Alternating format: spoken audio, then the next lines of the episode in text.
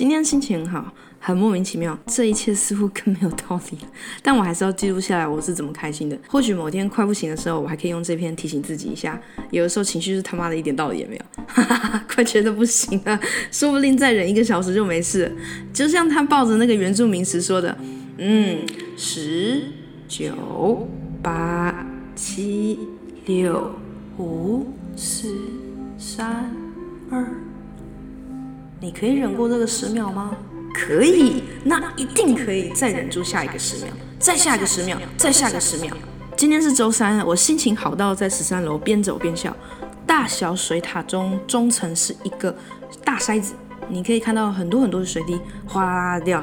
水塔底部接水的地方布满一粒粒绿色颗粒，我蛮喜欢的。有的时候我散步路线会故意靠近一点水塔，这样的话会比较有点凉风。偶尔也会想，呃，如果要弃尸的话，应该真的很难抱着尸体爬上去丢到水塔里吧，让整栋大楼的人喝到湿水。我其实甚至不知道这个水塔里的水到底要干嘛，它要流去哪里，我也不晓得。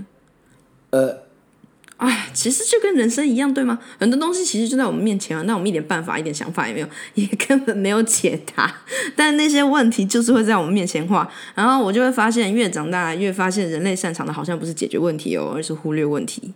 哈哈，顶楼还有一个电机房，我想应该就是电梯的机房，感觉有人偷偷睡在里面，我也不会太惊讶，因为那边感觉真的很舒服。我想到那个时候还跟师傅跑来跑去的，然后在机房上看到一幅抽象画。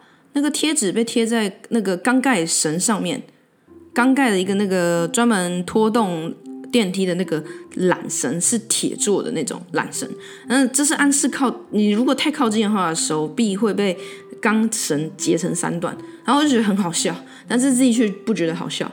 我说分手哎，真的是分手哎，这个笑话我在不同时期说过两到三次，然后我会戴着防电手套，把电机板上的螺丝拴紧。因为电机在运作时会一直震动，所以螺丝钉会自己松开。我们就要花时间用各式各样的螺丝起子把这些小婊子锁紧。地板灰扑扑的，我但我其实也挺喜欢的，因为只有机器运作的声音让我觉得自己好特别，竟然跑到这么特别的地方。